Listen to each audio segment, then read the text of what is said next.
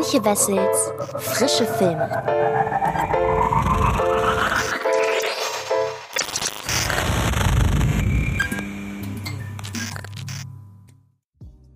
Hallo liebe Freds und herzlich willkommen zu einer neuen Folge des Frische Filme Podcasts und zwar endlich mal wieder mit zwei Kinostarts. Wieso ich endlich sage, weiß ich nicht genau, waren ja die letzten Wochen auch. Aber ja, auch diese Woche erscheinen zumindest nach aktuellem Stand zwei sehr interessante Filme in den deutschen Kinos. Und äh, sie könnten unterschiedlicher kaum sein. Ähm, das eine ist House of Gucci von Ridley Scott und das andere ist Gunpowder Milkshake. Da ich über House of Gucci bei Fred Carpet schon das ein oder andere Mal geredet habe, nämlich bei Was mit Film mit Mirko und bei äh, im, im Ranking zu den besten Modefilmen dachte ich, fange ich mit dem dann auch direkt an und äh, pack dann den Film, zu dem ihr bislang überhaupt nicht wisst, was ich dazu sage, als Highlight an zweite Stelle. Aber so viel sei gesagt, hier im Podcast werde ich nochmal richtig viel über House of Gucci sprechen. Das heißt, wem das, was ich bisher gemacht habe, ein wenig zu kurz und zu rudimentär war, der bekommt hier nun in House of Gucci wirklich den ultimativen Überblick. Und ich würde sagen, dann schnacke ich gar nicht weiter lange herum, sondern erzähle euch erstmal, worum es geht. Und ihr kennt das Prozedere. Danach geht es dann an die Review. Viel Spaß! Anfang der 70er Jahre beginnt es hinter den Kulissen des glamourösen Modehauses Gucci zu brodeln. Die gleichermaßen vielschichtige als auch undurchsichtige Patrizia Reggiani, gespielt von Lady Gaga, lernt auf einer Party Maurizio Gucci, gespielt von Adam Driver, kennen und lieben, wissend, dass dieser einer der Erben der Luxusdynastie ist. In den Folgejahren konkurriert sie mit den Schlüsselfiguren des Familienunternehmens immer wieder um Kontrolle und Macht. Darunter ihr eigener Ehemann, dessen geschäftstüchtiger Onkel Aldo, gespielt von Al Pacino, sein risikofreudiger Cousin Paolo, gespielt von Jared Leto, sowie seinem traditionsbewussten Vater Rodolfo, gespielt von Jeremy Irons. Es war ein Name, dessen Klang so lieblich war, so verführerisch. Ein Synonym für Reichtum, Stil, Macht. Aber der Name war auch ein Fluch. Ich war mein ganzes Leben lang ein Gucci. Dein Name steht in den Geschichtsbüchern. Paolo, du bist ein Gucci. So musst du dich auch kleiden. Das ist schick. Für Regisseur Ridley Scott ist House of Gucci die zweite große Filmproduktion im Jahr 2021. Und sie erscheint nur wenige Wochen nach seinem Mittelalter-MeToo-Drama The Last Duel, über dessen Scheitern an den Kinokassen dieser sich erst kürzlich mit Verweis auf das pauschale Desinteresse der Millennials zu Wort meldete. Fraglich ist, ob die Ignoranz The Last Duel gegenüber tatsächlich etwas mit einer gesamten Generation zu tun hat oder ob das Adam Driver Matt Damon Vehikel nicht vielleicht einfach einer grottigen Werbekampagne zum Opfer gefallen ist. Selbst in so einer mit vielen Lichtspielhäusern ausgestatteten Metropole wie Hamburg lief das letzte Duell in lediglich einem einzigen Kino.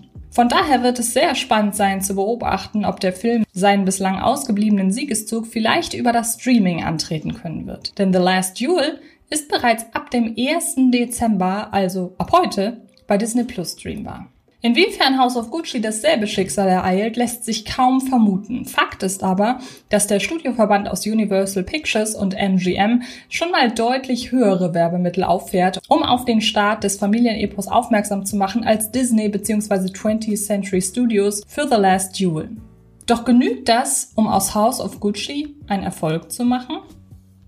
Der fesselnde Thriller über Familiengeheimnisse, Verrat und einen schockierenden Mord, den das deutsche Presseheft zum Film vollmundig ankündigt, ist House of Gucci nur bedingt geworden. Familiengeheimnisse, Verrat und einen schockierenden Mord gibt es tatsächlich und auch fesselnd lässt sich dem Film als Prädikat durchaus zusprechen, doch in Kombination mit dem Terminus Thriller dürfte House of Gucci letztlich doch falsche Erwartungen wecken. Anstatt die Familienintrigen innerhalb der italienischen Modedynastie als düsteren, dem Mafia-Film ähnlichen Genrefilm zu inszenieren und die Verwicklungen, die im Laufe der üppigen zweieinhalb Stunden offenbart werden, würden letzteres definitiv hergeben, entschieden sich die DrehbuchautorInnen Becky Johnston und Roberto Bentivegna dafür, das Geschehen innerhalb des Gucci-Clans als weitestgehend oberflächliche Seifenoper aufzuziehen. Das ist deutlich weniger negativ zu verstehen, als es auf den ersten Blick vermuten lässt. Der mit schrillen Figuren nur so vollgestopfte Film eignet sich perfekt für eine Over-the-Top-Inszenierung am Rande von Parodie und Satire, in dem die sich auf einfachste Konflikte herunterbrechen lassende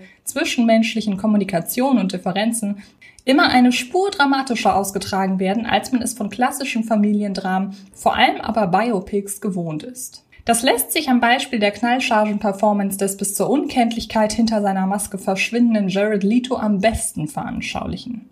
Der von ihm verkörperte Gucci-Emporkömmling Paolo Gucci war bereits zu Lebzeiten eine extrem exzentrische, karikaturesk angehauchte, trotz allem aber nicht minder tragische Figur. Dass Lito, wie alle anderen Castmitglieder, für die Verkörperung Paolos noch eine dramatische Schippe drauflegt, wirkt er auf den ersten Blick befremdlich, passt aber zur Auslegung des Films im Gesamten.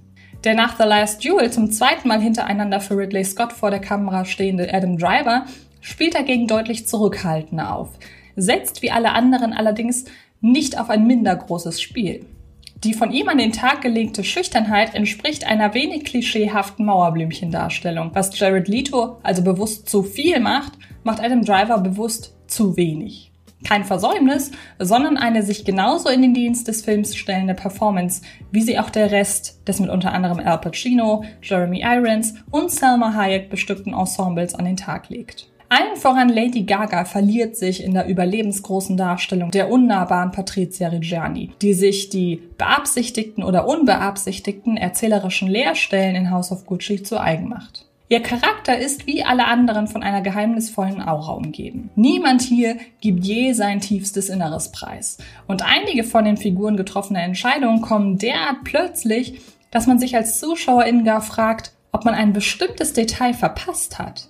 Doch all das hat Methode. Am Ende liegt es am Publikum, die Beweggründe für manch ein Handeln zu interpretieren. Und so wird Person X für manch eine oder manch einen sprunghaft, unberechenbar und für andere wiederum kühl kalkulierend sein. Gucci braucht neues Blut. Das ist kein Spiel für kleine Mädchen. Vergiss das nicht. Es wird Zeit, hier gründlich aufzuräumen. Wir sind doch Familie. Nicht daneben schießen. Was spielst du für ein Spiel? Nein! Ich würde nicht von mir behaupten, dass ich ein besonders moralischer Mensch bin. Aber ich bin fair. Was House of Gucci neben einem Thriller übrigens auch nicht geworden ist, ist ein Modefilm respektive ein Film über Gucci als Luxusmarke. Und das, obwohl das Skript zwischendurch immer mal wieder Randnotizen einstreut, die auf den über allem schwebenden Schatten des Konzerns verweisen. Zu einer zufriedenstellenden Ausformulierung derselben kommt es indes nie. Die Ende der 80er Jahre begonnene Stagnation der Verkaufszahlen sowie die damit einhergehende Suche nach neuen, jungen Designerinnen und Designern, die dem Franchise zu frischem Wind verhelfen sollten, sind dem Drehbuch lediglich ein Nebensatz wert. Und die für das Unternehmen so große Bedeutung der Persona Tom Ford, als Designer unter anderem bekannt für seine auffälligen Brillengestelle, als Regisseur dagegen vor allem für das Colin Firth-Drama A Single Man, der hier ein kurzes Stelldich einhaben darf, dürfte beim nicht eingeweihten Publikum eher Fragezeichen als neue Erkenntnisse hinterlassen. Während die wirtschaftlichen Belange des Konzerns so immerhin noch für ein filmisches Grundrauschen sorgen, spielt die künstlerische Bedeutung der Gucci-Designs für die Modewelt dagegen gar keine Rolle. Dabei wäre der Subplot rund um Paolo Gucci ein optimaler Anlass, auch diesen wichtigen Bestandteil eines Gucci-Clan-Biopics in den Film mit einzubeziehen. Schließlich ist es ein offenes Geheimnis, dass Paolos ausgefallene, zum damaligen Zeitpunkt nicht zum Gucci-Stil passenden Designs die spätere Ausrichtung der Marke massiv geprägt haben. Doch die Bedeutung der Mode selbst spielt in House of Gucci letztlich überhaupt keine Rolle. Mehr noch, House of Gucci entzaubert die Marke bisweilen sogar. Etwa wenn es der angeheirateten Patricia als einzige ernsthaft erzürnt, dass für 29,99 Dollar am Straßenrand qualitativ mangelhafte Gucci Fakes verkauft werden. Anstatt auf Zustimmung stößt sie auf Gleichgültigkeit. Wer den Gucci Lifestyle haben möchte, dies allerdings nicht kann, soll sich seinen Traum eben mit einer Fälschung erfüllen. Für Luxuslabels eine nicht zu unterschätzende Werbemaßnahme, die jedoch vor allem für all jene ein Schlag ins Gesicht ist, die Mode als eine Art Kunst begreifen, die Menschen nicht nur einkleiden, sondern auch eine Geschichte erzählen will. Eben diese hüllt Ridley Scott derweil in famose, an seine Arbeit an alles Geld der Welt erinnernde Bilder, von Kameramann Dario Schwolski, deren kühle Perfektion einen alsbald in ihren Bann zieht. House of Gucci ist zweifellos groß gedachtes Kino. Und irgendwie ist die Umsetzung trotz der vielen Schwachpunkte auch gelungen, solange man sich darauf einlässt, dass der Film vieles nicht ist und das, was er ist, so ganz anders ist, als man es erwartet hätte. Kommen wir also zu einem Fazit. House of Gucci ist eine exaltiert vorgetragene Hochglanz-Soap, die mitreißt, obwohl sie weder als ernstzunehmender Familienepos noch als Kriminalfilm oder gar Modehausporträt funktioniert. Es ist vielmehr die elegant pompöse Inszenierung, einhergehend mit einem selbstbewusst zur Schau gestellten Trash-Charme, die zweieinhalb Stunden wie im Flug vergehen lassen. Und ihr könnt euch ab dem 2. Dezember 2021 selbst überzeugen, denn ab dann ist House of Gucci in den deutschen Houses of Cinema zu sehen. Und ich bin sehr gespannt, was ihr dazu sagt. Übrigens genauso wie zu Gunpowder Milkshake, also dem zweiten Film heute, der ja bereits auf dem Fantasy Filmfest als Eröffnungsfilm lief. Vielleicht haben ihn einige davon äh, von euch schon gesehen. In den USA ist er ja entweder schon direkt, schon direkt zu Netflix gegangen oder geht da noch hin, kriegt da also keinen Kinostart, aber hierzulande wie gesagt schon. Und ähm, ja, worum es geht, erfahrt ihr jetzt. Danach geht's zur Review. Zwar hat Sam, gespielt von Karen Gillan, nicht gerade die beste Meinung von ihrer Mutter, gespielt von Lena Headey, dennoch ist sie in ihre Fußstapfen getreten und arbeitet seit Jahren für ein skrupelloses Syndikat als Auftragskillerin. Ihr jüngster Auftrag zwingt Sam jedoch dazu, sich gegen ihre Auftraggeber zu stellen und das achtjährige Mädchen Emily, gespielt von Chloe Coleman, zu beschützen. Während Sams Mentor, gespielt von Paul Giamatti, auf sie Jagd machen lässt, holt sich die findige Kämpferin Hilfe bei den knallharten Waffenexpertinnen Madeleine, gespielt von Carla Gugino, Florence, gespielt von Michelle Yeoh, und Anna May, gespielt von Angela Bassett, sowie bei ihrer Mutter. Jemand hat uns bestohlen. Wer ist so verrückt, die Firma zu bestehlen? Ist es erledigt? Kleine Planänderung. Sie haben ein achtjähriges Mädchen. Ich kann es nicht seinem Schicksal überlassen. Sam, du hast die falschen Leute umgebracht. Du stehst nicht länger unter unserem Schutz. Ein paar böse Männer kommen, um uns weh zu tun. Wir müssen uns in Sicherheit bringen. Hi, Mom. Gott, nein. Oh. 2021 war vieles, darunter auch das Jahr der weiblich angeführten Action-Vehikel. Casino Royale-Regisseur Martin Campbell bescherte uns die Direct-to-Heim-Kinopremiere The Protégé Made for Revenge mit Maggie Q als tödlicher Schützling eines von Samuel L. Jackson gespielten Killers, die Michael Keaton ins Visier nimmt. Tanya Wexler erzählt in der Amazon-Premiere Jolt von Kate Beckinsale als stets unter Strom stehende Aggressionstherapie-Patientin, die das Verschwinden ihres von Jay Courtney verkörperten Dates aufklären möchte. Und Cedric Nicholas Troyan zeigt im Netflix-Film Kate Mary Elizabeth Winstead als von Woody Harrelson trainierte Killerin, die vergiftet wird und in ihren letzten Lebensstunden ihren eigenen Tod rächen will. Bereits im Sommer startete in vielen Ländern zudem Gunpowder Milkshake, was aber international zumeist als Netflix-Exklusivtitel veröffentlicht wurde, bekommt in Deutschland aufgrund der Beteiligung von Studio Babelsberg und Studio Kanal einen Kinostart verpasst. Da darüber hinaus große Teile des Films in Berlin gedreht wurden, hat Gunpowder Milkshake die gesteigerte Aufmerksamkeit so mancher lokaler Medien sicher. Aber was hat der neue Film von Big Bad Wolves Regisseur Navo Papuchado noch zu bieten? Zunächst im Vergleich zu den anderen beiden zuvor genannten VOD-Actionfilmen hat diese 30 Millionen Dollar Produktion den kinoreifsten Look. Zwar erreichen Papuchado und sein Kameramann Michael Saracen längst nicht durchweg das Niveau der in Blau, Pink und Violett erstrahlenden höchst schmucken Bowlingbahn-Action-Sequenz, die auch schon im Marketing ordentlich ausgeschlachtet wurde. Dennoch zeugt Gunpowder Milkshake wiederholt von einem versierten Auge und der Ambition, durch unaufdringliche, aber beständige Stilisierung das Material aufzuwerten. Neben der Lichtsetzung und Kameraführung verleiht auch das Produktionsdesign Gunpowder Milkshake einen gewissen Mehrwert. Papuchado und sein Team siedeln den Film in einer etwas überhöhten Welt an. Irgendwo in einem kuriosen Mischmasch aus John Wick und den ersten beiden Kingsman-Teilen. Hier die schattig ausgeleuchtete, doch farbkräftig kontrastreiche Unterwelt mit ihren ganz eigenen Regeln, da das Kingsman-Gimmick einer Parallelwelt voller Retro-Ästhetik vom 50s Diner bis hin zu fantasievoll ausgeschmückten Bibliotheken.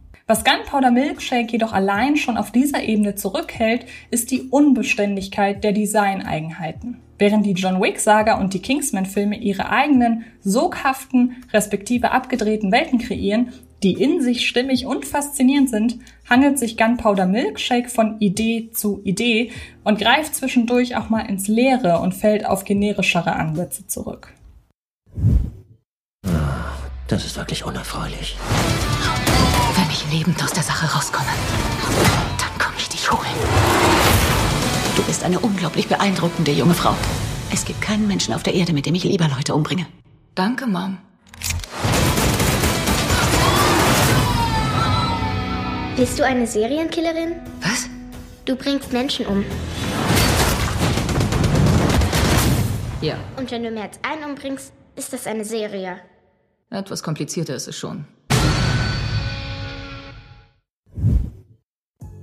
Während die schmissige Kampfchoreografie inklusive gezieltem Einsatz von sporadisch eingestreuten, aber stets heftig deftigen Eindruck hinterlassenen Gewaltspitzen, die FSK-Freigabe ab 18 ist durchaus nachvollziehbar und nicht etwa maßlos übertrieben, und humorvolleren Action-Slapstick-Augenblicken konstanter überzeugt, zieht das Storytelling wiederholt die Handbremse. Gunpowder Milkshake schreit mit seinem Stil, seiner geradlinigen Handlung und den simpel griffig skizzierten Figuren und den temporeichen, launigen Kämpfen inklusive frivoleren und derberen Ausbrüchen geradezu danach, ein knackiges, stringentes Actionvergnügen zu sein.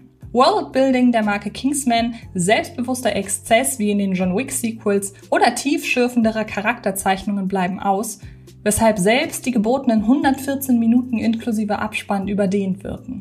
Eine zügigere Laufzeit, wie die 92 Minuten vom Bob Burdenkirk-Vehikel Nobody, hätte Gunpowder Milkshake gut getan. Stattdessen schleppt sich das Skript von Papuchado und Ehud Lavsky zwischen den Kämpfen, Handlungswendepunkten und schnippischeren Dialogen durch allerlei Szenen mit viel Leerlauf sowie übermäßigen Erklärungen. Es fehlt einfach der letzte Feinschliff, der jedoch darüber entscheidet, ob die reduzierten Charakterisierungen und generischeren Plot-Elemente mehr flott funktional oder eher plattgetreten und ausgelutscht rüberkommen. Denn sind wir mal ehrlich, Nobody platzt auch nicht gerade vor lauter neuen Ideen aus den Nähten, weiß das aber als Stärke einzusetzen. Gunpowder Milkshake trottet hingegen wiederholt, obwohl ein Spurt angebrachter wäre. Dessen ungeachtet, der Cast füllt den Film mit Ausstrahlung und Wurf aus. Karen Gillan ist eine überzeugende Action-Frontfrau. Die komplizierte Emotion zwischen Sam und ihrer Mutter kommt ihr und Lena Headey glaubwürdig vom Gesicht und Carla Gugino, Michelle Yeoh sowie Angela Bassett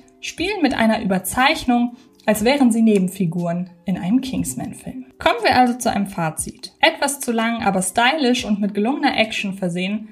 Gunpowder Milkshake ist kein großer Wurf, aber ein unterhaltsames, ansehnlich präsentiertes Actionvergnügen, das einfach nur noch etwas knackiger sein dürfte. Und falls ihr den Film im Kino erwischt, viel, viel Spaß dabei. Vielleicht findet ihr das Ganze hier etwas besser als ich und habt auf jeden Fall Spaß an, ja, stylischer Action und einigen überzeugenden Hauptdarstellerinnen. An dieser Stelle bedanke ich mich fürs Zuhören. Das war's für diese Woche. Ansonsten verweise ich sehr, sehr gerne noch auf den dieswöchigen Podcast von Film gedacht. Da reden Sydney und ich diese Woche nämlich über Encanto in einer XXL-Ausgabe inklusive Interview mit einigen der Macherinnen und Machern. Und ansonsten geht es diese Woche in einem Top 10 Video auf dem Fred Carpet YouTube-Kanal. Ich habe es am Anfang schon angedeutet, um 10 Filme, die sich mit dem Thema Mode befassen, eben inspiriert von House of Gucci. Und ja, dann hören oder sehen wir uns in den nächsten Tagen irgendwo im Internet, würde ich sagen. Macht es gut und bis bald. Das war Antje Wessels Frische Filme. Ein Podcast von Fred Carpet.